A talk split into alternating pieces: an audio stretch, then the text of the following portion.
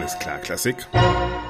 Das Kulturupdate mit Axel Brüggemann. Ich denke, dass klassische Musik, gefüllt mit Optimismus und Lebenskraft, wird uns helfen, unseren Geist zu stärken und alle Schwierigkeiten zu überwinden. Mehr noch, Tchaikovsky und Glinka, Bach und Beethoven, sie alle erinnern uns Deutschen und Russen dann daran, dass wir in einem Haus leben, dieselbe Werte teilen, mit gemeinsamen kulturellen Traditionen erzogen wurden. Russland und Deutschland, Russland und Europa sind stark miteinander durch Geschichte und Zukunft verbunden. Uns verbindet ein gemeinsames Schicksal. Ihr habt es vielleicht erkannt, 2009 war das der Semper Opernball und gesprochen hat Wladimir Putin. Als der noch an eine europäische Integration glaubte und daran glaubte, dass die Kultur Ost und West miteinander vereinen könnte. Lang, lang ist's her. Die Ereignisse in diesen Tagen überschlagen sich. Im Zentrum steht die Ukraine und genau die, ihre Tradition und ihre Kultur stehen im Mittelpunkt dieses Podcasts Alles klar Klassik des Lismon Centers der Bertelsmann Stiftung. Die Ukraine, so erscheint es uns jedenfalls momentan, scheint der große Kampfplatz der Ideologien zu sein zwischen eben dem russischen Osten und dem europäischen Westen. Was dabei vergessen wird, ist die Eigenständigkeit und die Eigenständigkeitsbemühungen der Ukraine der letzten Jahre von Putins Glauben an die Kultur als Versöhnerin zwischen den Welten ist inzwischen nicht mehr viel übrig geblieben. Im Gegenteil, Kultur und besonders die klassische Musik ist zu einem Kampffeld geworden. Immer mehr russische Künstler werden aktiv eingespannt in die Aktivitäten Russlands. Hier zum Beispiel ganz profan beim Jingle zur Fußball Champions League. Ein Spot, in dem auftreten der Dirigent Valery Gergiev und der Pianist Denis Matsuyev. We light up the football. Gazprom, official partner of the UEFA Champions League. Ja, egal ob Gazprom, Nord Stream 2 oder damals die Annexion der Krim, ganz vorne dabei, Putin zu unterstützen, war der Dirigent Valery Gergiev. Zu dem Zeitpunkt, da ich diesen Podcast aufnehme, wurde er von der Mailänder Skala gebeten, Stellung zu beziehen, hat das bis Redaktionsschluss nicht getan und gerade kam die Meldung rein, die Wiener Philharmoniker haben ihn als Dirigenten in der Carnegie Hall in den USA ausgetauscht. Es dirigiert Yannick Nesitze Gang. Gleichzeitig sortieren sich auch die ukrainischen Musiker. Sie werden immer lauter und beziehen Position, zum Beispiel die Dirigentin Oksana Linev. Einen Tag bevor Putin die Ukraine überfallen hat, habe ich sie noch in Wien getroffen und es war ihr anzumerken, wie vielschichtig dieser Konflikt nicht nur für sie persönlich, sondern auch für ihr Engagement ist. Gerade hat sie das Mozartfest in ihrer Heimat in Lemberg organisiert und während sie von Wien weiterreist nach Italien, sitzt ihr ganzes Jugendorchester in Lemberg fest und heute wissen wir mitten im Krieg. Als ich Oksana Linisch das letzte Mal getroffen habe, haben wir unser Gespräch auch aufgenommen und sie erklärte mir, wie wichtig die kulturelle Orientierung gen Westen für sie sei in der klassischen Musik durch Mozart und durch Mozarts Sohn. Für mich äh, als verantwortungsvolle Künstlerin aus Ukraine ist für mich das alles gehört zusammen. Schauen Sie, wir wollen in die europäische Integration und mhm. ganze Europa, ganze Welt hat schon längst ganz andere auch Werte, also sowas wie Toleranz zum Beispiel mhm. oder auch Verständnis zueinander. Das das ist eine Prüfung jetzt für uns, das ist auch ein Zeichen, auch nochmal wegzusetzen, sozusagen Richtung Europa oder jetzt wieder demontieren und Richtung Sozialismus zu, zu, zurück, zurückzukehren. Und damals sagte Oksana Linev auch Folgendes. Es gibt äh, auch noch eine nicht ganz Einheit in unserem Land genau. durch die Geschichte von letzten 200 Jahren, ja, wo Ostukraine mehr unter russischem Einfluss stand und Westukraine unter Westeuropa Einfluss stand wir müssen jetzt noch auch zueinander finden, aber es passiert wirklich sehr, sehr viel. Ja, das scheint genau diese Selbstfindung der Ukraine und der ukrainischen Kulturszene zu sein, die jetzt gestört wird durch Putins Anspruch auf die Provinzen in der Ostukraine.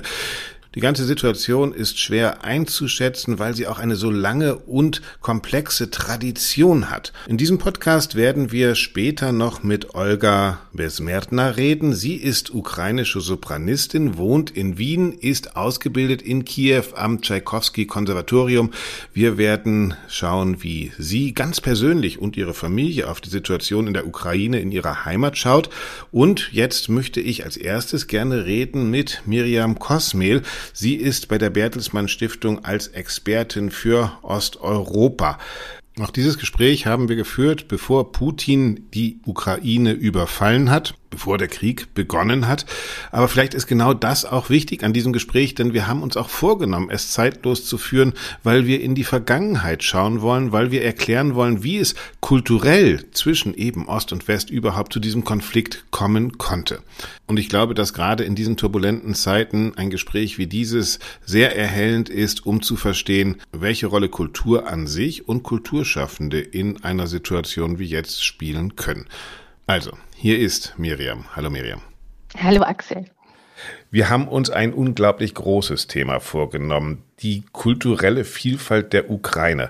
Machen wir es mal ganz einfach am Anfang. Was ich weiß, es gibt eine Westukraine und eine Ostukraine. Der eine Teil orientierte sich lange so Richtung äh, eben Westen, Europa und der andere Teil Richtung Russland. Kann man das so einfach kulturell zusammenfassen? Kann man, aber das wird der Ukraine, ihrer Vielfalt, ihrer Komplexität nicht wirklich gerecht. Habe ich mir schon gedacht, ja. Wie würdest du diese, diese, diese kulturelle Situation der Ukraine beschreiben? Ich orientiere mich am ukrainischen Historiker Sehi Plochy. Das ist ein Historiker, der an der Harvard-Universität forscht und, und lehrt. Und er hat aus meiner Sicht ein ganz großartiges Buch geschrieben vor ein paar Jahren, eine Geschichte der Ukraine. Und das Buch heißt Das Tor zu Europa. Und darin beschreibt er sein Land aus der, aus der Interaktion zweier sich verschiebender Grenzen. Die eine ist, äh, so schreibt er, die Linie zwischen den osteuropäischen Parklandschaften und der eurasischen Steppe. Und das andere ist die Linie zwischen dem östlichen und dem westlichen Christentum. Okay. Also der Teilung des Römischen Reichs zwischen Rom und, und Konstantinopel. Mhm. Und diese zweite Linie markiert die Unterschiede in der politischen Kultur zwischen dem Westen und dem Osten. Und äh, er beschreibt halt sehr anschaulich, wie die Verschiebung dieser beiden Linien im Laufe der Jahrhunderte, also seit der Gründung dieses mittelalterlichen Reichs der Rus, ähm, worauf die Ukraine ja zurückgeht, wie eben diese Verschiebung eine Reihe ganz einzigartiger kultureller Merkmale hervorgebracht hat, die die Grundlage der heutigen ukrainischen Identität und auch Kultur bilden. Dieser Staat, dieser Staat Ukraine, von dem wir jetzt reden, ist, glaube ich, erst 1991 gegründet durch ein Votum seiner Bevölkerung. 91 Prozent haben, glaube ich, für die Unabhängigkeit da gestimmt. Gleichzeitig, wenn man historisch zurückguckt, gibt es diese eben westlich orientierten Teil, der zum einen zu dieser gigantischen Macht Polen-Litauen gehört hat und dann später zum Habsburger Reich. Und der andere Teil immer sich äh, Richtung Russland orientiert hat. Und du sagst, diese Grenzen haben sich verschoben. Das heißt, die Ukraine ist eine große Pufferzone, auch eine kulturelle Pufferzone? Nein, äh, im Gegenteil. Also man okay. kann nur, das wollte ich sagen, die Geschichte der Ukraine eigentlich nicht begreifen, ohne die Geschichte ihrer Region zu okay. kennen. Äh, also das geht weit über das hinaus, was du gerade genannt hast. Da gibt es das ehemals ungarisch beherrschte Transkarpatien, das historisch österreichische Galizien, dann gibt es Podolien und Wolhynien, die von Polen geprägt sind. Dann gibt es den Dnipro auf Russisch Dnieper, das ist der drittgrößte Fluss Europas, der die Ukraine vom Norden durch den Süden quasi äh, durchfließt und dann ins Schwarze Meer fließt. An seinem Ufer lebten eben die ukrainischen Kosaken, auch ganz wichtig, die Sloboda Ukraine um Kharkiv herum, das Donetsbecken, die Schwarzmeerküste. Also, dass es diese reichen Kulturräume gibt, die immer wieder durch so Verschiebungen auch entstanden sind und eben nicht homogen waren, das zeigt gerade für mich, dass die Ukraine sich eben nicht in Westen und Osten trennen lässt. Aber glaubst du denn, dass äh, in der Ukraine ein Großteil der Bevölkerung sich dann auch tatsächlich als ukrainische Nation versteht? Weil das ist ja, was wir gerade beobachten. Also wir haben es hier schon mal berichtet, äh, Oksana Linev mit ihrem Mozart-Denkmal, die dann schon sehr wohl beobachtet hat, dass die Meinung, auch die kulturelle Meinung der Bevölkerung der Ukraine vereinfacht gesagt in sowas wie Ost und West aufzuteilen ist. Du sagst jetzt aber, dass die Ukraine eher äh, ein, eine Identifikation für alle Ukrainer ist in all ihrer Diversität und all ihrer Vielfältigkeit? Ja, weil diese unterschiedlichen Dinge haben die Ukraine, haben die Ukrainer zwar unterschiedlich geprägt, also diese Naturräume, die äh, Kultur und die Religion, aber sie sind ja als Land zusammengeblieben und eben nicht erst seit 1991. Das geht ja viel früher zurück. Heute, wenn wir auf die Ukraine gucken, äh, welche Rolle könnte Kultur in einer solchen angespannten Situation spielen? Sie könnte ja zwei Rollen übernehmen. Sie kann auf der einen Seite die einzelnen Seiten ähm, verhärten, auf der anderen Seite könnte sie aber auch an so eine ukrainische Tradition erinnern und erstmal von der Unabhängigkeit ausgehen. Was glaubst du, welche Rolle spielt die Kultur in der Ukraine in dieser Spannungssituation, in der wir jetzt stecken? Bei Kultur spielt ja auch Deutungshoheit immer eine Rolle mhm. und Auseinandersetzung. Und Kultur ist da natürlich auch eine Chance gewesen, die die Menschen auch weitergebracht hat, die dazu beigetragen hat, dass sich äh, eine Identität ausbildet, dass man sich darüber austauscht, dass die Identität sich festigt. Also insofern würde ich es überhaupt nicht als Kulturkampf sehen, sondern als gegenseitige Befruchtung und Weiterbringen. Was wir auch alltäglich sehen. Ne? Also in Kiew haben wir das große Tschaikowski-Konservatorium für klassische Musik. Das heißt, es orientiert sich ganz klar nach Russland, wo Tschaikowski geboren wurde. Auf der anderen Seite haben wir dann aber Städte, die wir in Deutschland auch noch als Lemberg oder eben äh, Czernowitz als kleines Wien kennen, wo man auch genau sieht, da gibt es eine kulturelle Andockungsfunktion in, im Herzen Europas. Wir können verstehen, dass in der langen, nicht Staatsgeschichte seit 91, sondern schon vorher der U Geschichte der Ukraine diese beiden Welten immer miteinander auch funktioniert haben und dass es durchaus Händereichungen gibt? Es gab immer Austausch auch zwischen den Welten. Und du hast jetzt gerade erwähnt, dass die Ukraine über Jahrhunderte eben ein Teil war dieses, dieses großen Reiches der, der, der christlichen mittelalterlichen Welt, ähm, dieser, dieser königlichen Republik Polen-Litauen. Natürlich hat das sehr stark die Ukraine beeinflusst und hat das unterschiedliche Teile der Ukraine beeinflusst. Aber das ist halt nicht im Westen stehen geblieben, in, in, in Lemberg beispielsweise, sondern das ist bis nach Kharkiv gewandert.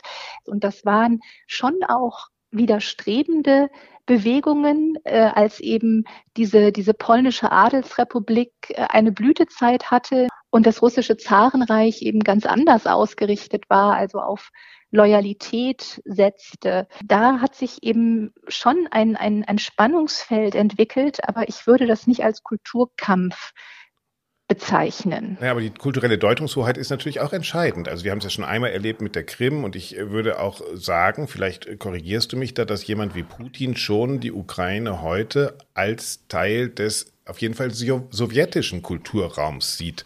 Liegt da sozusagen ein, ein, eine Grunddeutungsverschiedenheit, die auch jetzt viele der Probleme erklärt? Hm, wieder ein klares Jein. Also Putin äh, beruft sich weniger auf die Kultur als auf die Geschichte und als auch, auch, auf, auch auf Religion. Also er okay.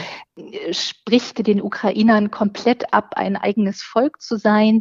Äh, er spricht der ukrainischen Sprache ihre Existenz ab, obwohl man auch wissenschaftlich herleiten kann, dass es sich um eine eigene Sprache handelt und keinen russischen Dialekt. Er sagt eben einfach, weil man in der mittelalterlichen Rus in einem spirituellen Raum gelebt hätte, äh, sei man bis heute ein, ein Volk. Er bezieht sich aber übrigens äh, gerade deshalb auf die Zarenzeit, weil die Sowjets die Ukraine als separate ethnische Nation mit eigener Sprache gesehen haben. Äh, nur für die russischen Zaren waren die Ukrainer Teil der russischen Nation und ihre okay. Sprache eben nur ein regionaler Dialekt. Und deshalb ist das kein kein Zufall, dass äh, Putin da äh, auf die Zarenzeit äh, Bezug nimmt und ähm, das hilft ihm auch, wenn er so alte Feind Feindbilder hervorruft, wie zum anderen auch Deutschland, das zum eigenen Nutzen die Ukraine extern übernehme. Und äh, da stellt er eben auch diese historischen äh, zu, oder versucht, diese vermeintlichen historischen Zusammenhänge herzustellen das alles jetzt einteilen zu wollen in Ost und West, NATO und Nicht-NATO, Russland und Europa, scheint nicht so einfach zu sein, weil die Fäden der Geschichte und der Kulturen viel verknoteter miteinander sind als eine gerade Grenze. Ich glaube, wir müssen hier berücksichtigen, dass ein, ein Regime, also in dem Falle äh, Wladimir Putin, auch instrumentalisiert mhm. gezielt. Denn es ist ja so, dass die Revolutionen in der Ukraine 2004, die Orangene und 2013, 14 die Revolution der Würde. Da ging es ja nicht von Anfang an gar um eine EU-Zugehörigkeit, sondern da ging es ja darum, eine liberale Demokratie sein zu wollen. Also jetzt mal vereinfacht, bei der ersten Revolution ist man gegen eine äh, Wahlfälschung auf die Straße ja. gegangen und bei der zweiten Revolution ging man eben für Bürgerrechte auf die Straße. Das, das hat man erst halt im Nachhinein um mit der Ukraine EU. selbst. Ne? Genau. Es drehte sich in erster Linie um die Ukraine mhm. selbst. Da hat man eben mehr Vertrauen in die EU-Strukturen gehabt und fand den Gedanken deshalb sinnvoll, dass die EU als Anker helfen könnte, diese korrupten eigenen Politiker in die Schranken zu weisen. Aber es ging eben in erster Linie um eine Eigenentwicklung. Also man will eben selber eine offene Gesellschaft sein und will eben auch, dass die eigenen Politiker nicht vergessen, wen sie da eigentlich repräsentieren. Verstehe. Wenn wir jetzt, Miriam, am Ende nochmal doch auf die Kulturschaffenden zurückkommen, die werden ja in so einer Situation durchaus auch gezwungen, Positionen zu beziehen. Und wir sehen das. Mit Oksana Linev haben wir schon gesehen, die sich auf diese Mozart-Tradition beruft und damit auch ganz bewusst eine Debatte in der Ukraine hervorruft.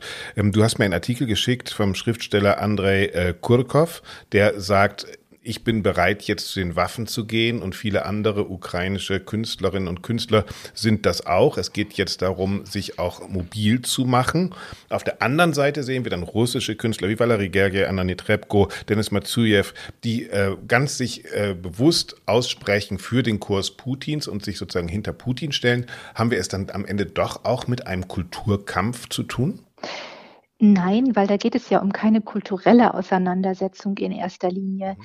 Sondern Andrei Kurkov ist ja ein gutes Beispiel für jemanden, der in Petersburg geboren ist, der sich als ethnischen Russen bezeichnet, aber als politischen Ukrainer, was einfach daran liegt, dass er eben sagt, ich habe mich äh, für dieses System der liberalen Demokratie entschieden und äh, dass sich da einzelne Künstler positionieren. Das ist dann deren persönliche Entscheidung, okay. aber das ist kein ernstzunehmender Austausch jetzt zwischen ukrainischen und russischen Künstlern. Wenn du steckst da tiefer drin, aber das, was ich beobachte, ist schon, dass Künstlerinnen und Künstler da auch als Teil einer Propaganda benutzt werden. Ja, aber das ist ja auch eine Frage, ob man sich benutzen lässt. Mhm. Das ist ja dann auch eine bewusste Entscheidung des jeweiligen Künstlers. Das ist ja auch immer ein ein, äh, ein Statement, warum man in welcher Gesellschaft arbeitet und dieses oder jenes tut. Wenn ich das jetzt am Ende zusammenfasse und wahrscheinlich korrigierst du mich da wieder an jeder kleinen äh, Phase, aber wenn Kultur in dieser angespannten Weltsituation etwas Gutes schaffen könnte, wäre es tatsächlich wieder die Selbstbeschäftigung der Ukraine mit sich selbst und auch das Bewusstwerden was sind wir, wie vielfältig sind wir und wie lange sind wir schon zusammen? Ist das etwas, was vielleicht tatsächlich auch dann wieder alle Seiten vereinen könnte? Ist, oder ist es zu viel aufgestülpt, dass man sagt, Kultur könnte da auch tatsächlich eine Chance zur Beruhigung und ja zur Selbstspiegelung sein, statt immer nach Westen und nach Osten zu gucken, sich wieder um sich selbst zu kümmern? Äh, das tut die Ukraine ja gar nicht gezielt nach Westen oder nach Osten gucken, sondern es wird ihr ja aufgezwungen jetzt genau. durch die russische Aggression. Und diese Auseinandersetzung, die du schreibst, die innerukrainische, die äh, ist einfach dadurch gestört. Man muss sich das vorstellen, was es mit einer Gesellschaft macht, wenn seit Jahren Krieg herrscht, den wir ja jetzt wieder auf dem Schirm haben hier im Westen, aber den es ja seit 2014 gibt. Das dürfen wir nicht vergessen, dass man eben in einer solchen Extremsituation natürlich nicht in der Intensität sich mit innenpolitischen Auseinandersetzungen beschäftigen kann, mit denen es eigentlich nötig wäre oder wünschenswert wäre. Genau, das ist, glaube ich, was ich meinte, ne? dass helfen würde, diese Bewegung voranzutreiben, statt Künstlerinnen und Künstler zu zwingen, sich wieder in einen aufgesetzten Diskurs um Ost und West ähm, aus, austoben zu müssen. Miriam, zum Schluss, was wünschst du der Ukraine in dieser schwierigen Zeit? Was wünschst du den Künstlerinnen und Künstlern? Ein Schriftsteller hat seiner, seiner Enttäuschung darüber Ausdruck gegeben, dass er das Gefühl hat, nach ähm, unzähliger Auseinandersetzung darüber, was die Ukraine eigentlich bedeutet als eigenständiges Land, sei äh, in Deutschland das noch immer nicht bei allen angekommen. Äh, er hat in einem Artikel äh, die schöne Überschrift gehabt, äh, soll ich es lassen oder nochmal von vorn anfangen? Und damit bezog er sich darauf, eben zu erklären, dass es eine eigene ukrainische Identität gibt und äh, dass er sich eben wünsche, dass Deutschland jetzt nicht wieder zurückfällt in so ein Denken in Einflusssphären, äh, also man da Russland eben Deutungshoheit über die Ukraine gibt oder einfach Russland wichtiger nimmt, weil es eben ein großes oder ein größeres Land ist als die Ukraine. Und das ist natürlich auch ein Teil der russischen Taktik, fürchte ich, natürlich. die Ukraine auf diese Art und Weise weiter abzuschneiden und ja, ihr einfach weiter Schwierigkeiten zu bereiten Möglichkeiten in dieser Entwicklung, die eigentlich auf einem sehr guten Weg war. Also die Unabhängigkeit und Freiheit der Ukraine überhaupt erstmal zu begreifen und zu verstehen und zu feiern. Danke dir ganz herzlich, dass du uns einen Einblick in diese Situation, in diese wirklich ähm, sehr komplexe Situation gegeben hast und uns nochmal klar gemacht hast, dass wir uns nicht von Tagespolitik treiben lassen sollen, sondern dass wir individuell auf die Freiheit und auf die Rechte der Ukraine blicken sollen. Vielen herzlichen Dank, Miriam. Ich bedanke mich für das Gespräch, Axel. Ja, großartig. Genau solche Gespräche um die kulturelle Vergangenheit zeigen uns vielleicht tatsächlich, woher die Konflikte in der Gegenwart kommen und wie wir sie vielleicht ein bisschen besser einordnen können. Viel direkter sieht die Situation natürlich für alle Betroffenen aus, für alle Ukrainerinnen und Ukrainer, die vielleicht in Europa wohnen und auf ihre Heimat schauen und gleichzeitig die Nachrichten hier im Land ansehen. Olga Besmertner ist aus der Ukraine Sopran an der Staatsoper in Wien und sie war Gewinnerin des Wettbewerbs Neue Stimmen der Bertelsmann Stiftung. Das folgende Interview, das wir jetzt hören werden, zeigt auch, wie schnell sich Stimmungen wandeln können. Wir haben es genau am Tag vor der ersten Bombardierung der Ukraine durch Russland geführt und man hört in diesem Gespräch durchaus noch Hoffnung. Hallo, Frau Besmetner. Guten Morgen, guten Morgen, Herr Bürgermann. Die Ereignisse momentan überschlagen sich. Wie nehmen Sie die Entwicklung in der Ukraine wahr derzeit? Äh, ja, es ist natürlich jetzt ein bisschen peinlich, alles, was passiert. Äh, aber wie gesagt, ich gesagt, ich schaue kein Fern.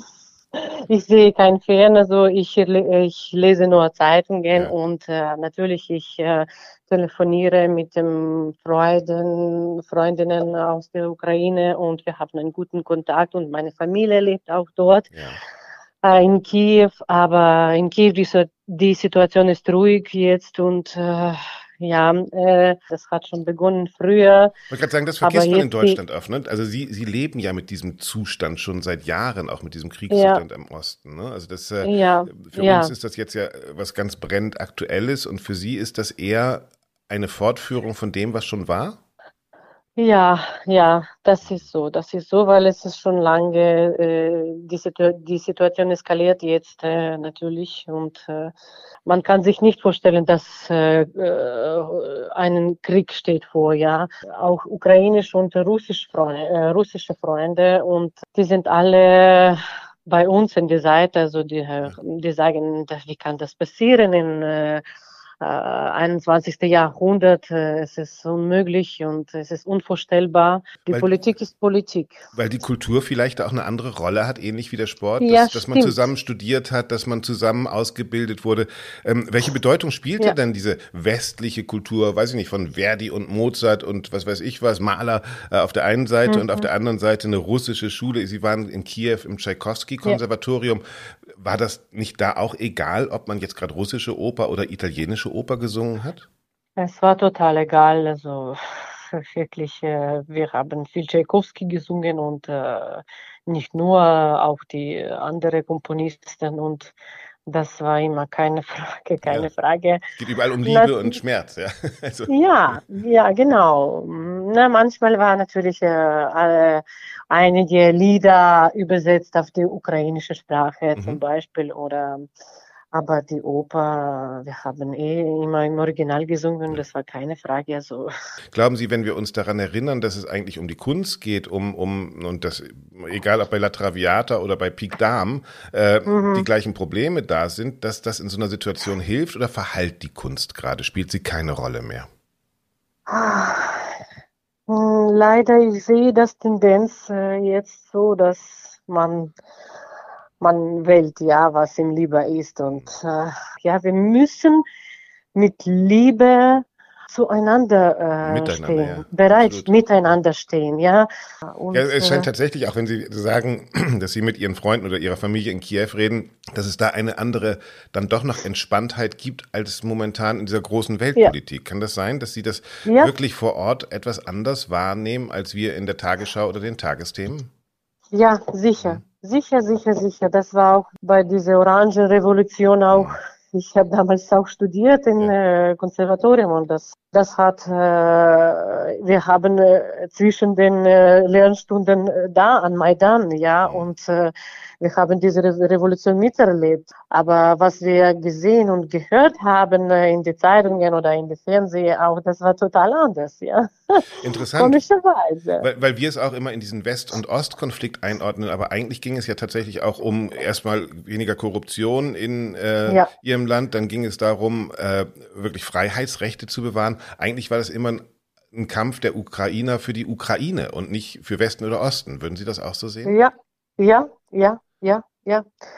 Also es geht, äh, also die Menschen in der Ukraine kämpfen über unsere Freiheit, also Inland, ja. Wir, es ist immer so, Amerika oder Russland. Amerika, ja, ich verstehe das politisch und äh, auch die geografisch, wir stehen äh, in der Mitte, ja, und ja. das heißt äh, westlich mit Europa äh, Osten äh, östlich mit Russland. Ja, Eigentlich geht es Ihnen um die Ukraine und, und, und um genau, Ihre Freiheit. Genau, das soll keine westliche genau. Freiheit und keine russische Freiheit sein, sondern es soll eigentlich genau, Ihre Freiheit sein, genau, für die Sie auch genau. gekämpft haben. Ne?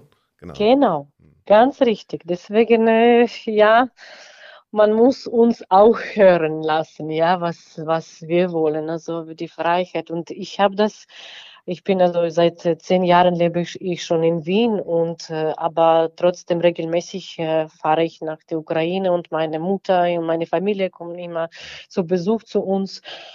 Und ich weiß, wie die Leute dort geht. Ja, die sind so, wie gesagt, nicht nationalistisch, aber die fühlen sich, ich sehe auch für die Kinder jetzt, die fühlen sich mehr in seinem Land, ja, in, in ihrem Land, also wie, wie gesagt, das ist unser Land, wir leben in der Ukraine, wir lieben Ukraine.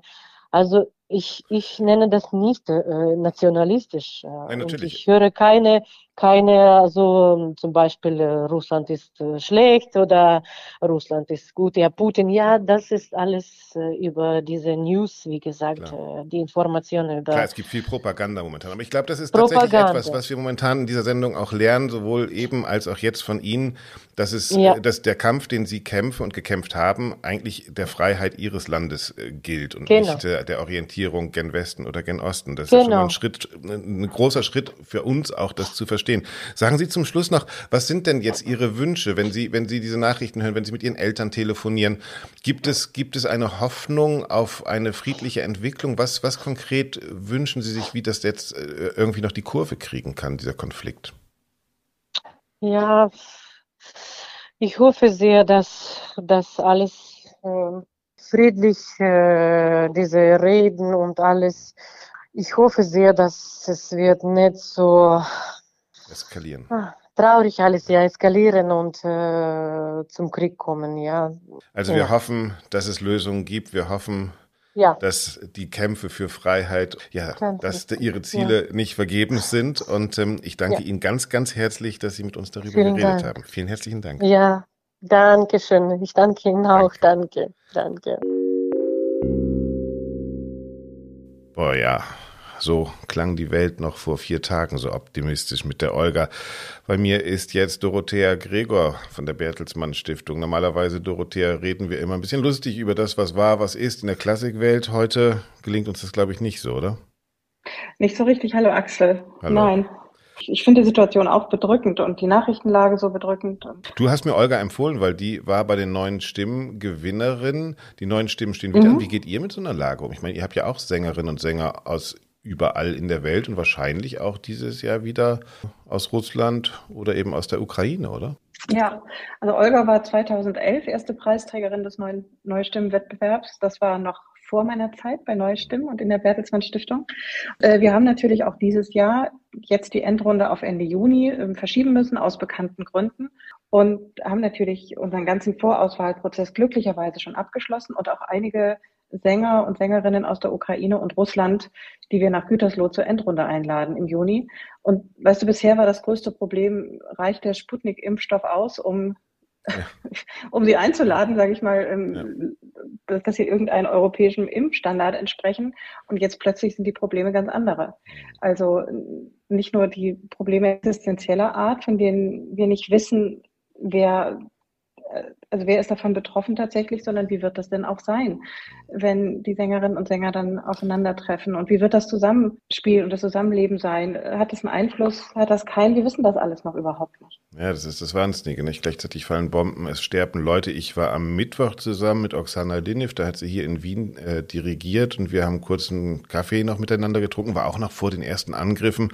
Und sie hat auch gesagt, sie hat äh, in ihrer Heimat in Lemberg ja dieses Mozart-Festival und hat dort ein Jugendorchester mhm. sitzen und weiß überhaupt nicht, was sie mit dem machen soll. Sie sollte eigentlich jetzt nach Bologna, nach Italien gehen, hat gesagt, da ist Frühling, da ist Cappuccino-Zeit und bei mir zu mhm. Hause äh, fliegen die Bomben und ich weiß nicht mehr, was ich mit diesem Jugendorchester machen soll, ganz geschweige denn, dass ähm, tatsächlich die Bomben in, in, in meine Heimatstadt fliegen. Ja. Da merkt man einfach, wie so ein Krieg nicht nur vor Ort für Zerrüttung sorgt, sondern tatsächlich schon in den ersten Tagen dabei ist, eine kulturelle Weltordnung in Frage zu stellen, beziehungsweise zu demolieren, kann man, glaube ich, sagen. Ne? Ja, ja, absolut. Also ich glaube, das können wir alles noch überhaupt nicht abschätzen, was das bedeutet für das kulturelle Leben in Europa und auch die, die, die Bewegungen, die ja eben die, und, und auch diesen kulturellen Austausch, der ja auch so wichtig ist, dass eben ein ukrainisches Jugendorchester mal nach Italien fährt. Mhm. Ja, oder ja. weiß ich nicht, Irgendwas? Genau, das ist ja, wofür wir den Kram ja. eigentlich machen. Auf der anderen Seite sehen wir auch, dass dieses Brückenbauen ja oft auch eine Behauptung ist. Also Valery Gergiev, der Dirigent, der sagt seit Jahren, ja. hat er homophobe Äußerungen, hat dirigiert in Palmyra, also beim Konzert äh, für Assad, für Putin. Und da gab es nie irgendjemanden, der ist immerhin Chefdirigent der Münchner Philharmoniker, der gesagt hat, oh, das ist aber nicht so toll, Herr Gergiev, sondern es hieß immer bei den Münchner Philharmonikern, das ist die Privatmeinung von Herrn Gergiev. Ich bin gespannt, ob man das in dieser Zeit dann auch noch halten kann. Was glaubst du? Ich glaube, das wird schwer. Also ähm, ich, ich kann das ehrlich gesagt nicht richtig einschätzen, aber äh, Herr Gergiev und auch andere Künstlerinnen, zum Beispiel, mir fällt da Frau Netrebko auch wieder als erstes ja. ein, die sind auch ja bei der Besetzung der Krim war sie gleich die erste, die da hingeflogen ist. Ja, die sind ja auch für diese, für diese Nähe zu, zu diesem autokratischen russischen System bekannt und ich weiß nicht, ob es richtig ist, dann Künstler in Sippenhaft zu nehmen für etwas, was politisch entschieden wird, aber eine gewisse Haltung dürfte man dann doch erwarten. Und ähm, ich muss dir ganz ehrlich sagen, das hast du ja mitbekommen, Anfang Februar haben ja schon, ich glaube, über 350 Künstler einen Brief unterschrieben oder einen offenen Brief unterzeichnet, der überschrieben war mit No War, also initiiert von Wolf Biermann und, und seiner Frau Pamela, haben aber wirklich namhafte Künstler ähm, dort unterzeichnet, die schon diese, die Truppenbewegungen an der ukrainischen Grenze sowas von bedrohlich für den Frieden fanden, dass sie, dass sie sich dazu gemüßigt fühlten, da wirklich ähm, ein Statement zu setzen. Und da denke ich mir, ja, das ist eine, eine künstlerische oder eine politische Haltung, die die Künstlern steht und, und die auch wichtig ist. Gleichzeitig beobachten wir eine unglaubliche Haltungslosigkeit. Ich meine, ähm, wir wissen alle, Herr Frei, der ehemalige Intendant des Brucknerhauses und des Theaters in Bremen und der Organisator des Opernballs, der Putin nach Dresden geholt hat, sitzt als Intendant jetzt in Sochi und holt noch immer die großen Orchester und Musiker daher. Wir sehen das in ja. St. Petersburg, da singen alle die, die in Europa momentan nicht ganz so gern gesehen sind, ob das nun Domingo ist oder äh, andere MeToo-Dirigenten. Und dann sitzt da jemand wie Günter Gold Reusbrück, der, der, der, der Bassbariton und, und macht Reklame auf Instagram für die Schönheit und die Größe äh, von Putins äh, Moskau und Russland vor dem Kreml. Also ich meine, da, da dreht ja, sich bei also, mir dann wirklich alles um, ja. Ja, Axel, ich habe es auf Twitter gesehen. Also ich bin in äh, echt, ich war wirklich fassungslos. Also ich Aber ich glaube, das ist genau das, was passiert, ja. Also diese Angebote, dass Leute, die dann hier nicht mehr singen können oder wollen, in, in Bayreuth hat den Votern abgesagt wegen Stimmenproblemen, die werden dann aufgefangen von jemandem wie Putin, genauso wie Hajo Frei oder solche Leute.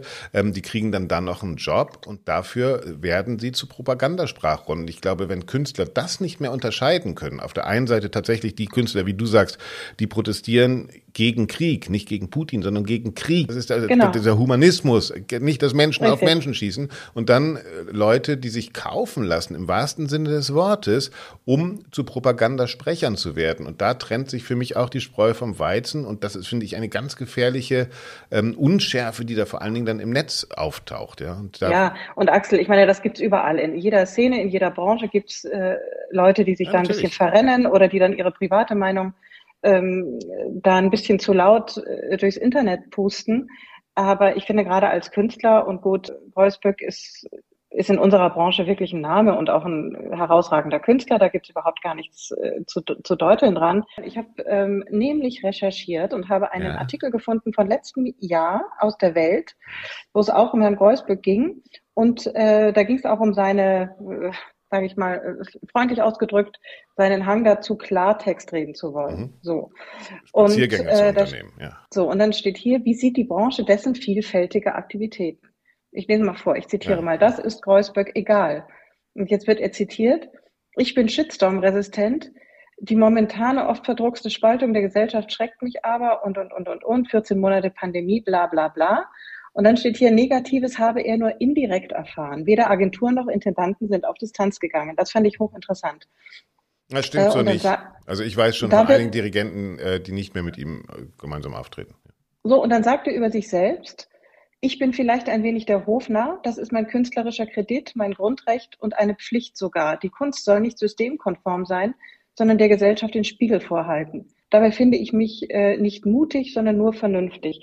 Und da, deswegen glaube ich, das ist nicht einfach nur seine Privatmeinung. Er sieht sich, glaube ich, schon auch so ein bisschen in der Rolle und äh, ja, des Hofnahen, wie auch immer. Also wir naja, müssen jetzt auch er ist hofnah, Also ich glaube schon, er ist, er ist hofnah, äh, aber er ist eben Putins hofnah und merkt es gar nicht. Und nochmal, ich glaube tatsächlich, dass Putin das ja auch strategisch betreibt. Äh, wir können ja außerhalb der äh, klassischen Musik gehen. Das ist Gérard Depardieu damals gewesen. Es ist Gerhard Schröder. Die Leute, mhm. die er sozusagen zu sich herholt und die dann tatsächlich seine Hofnah Narren sind.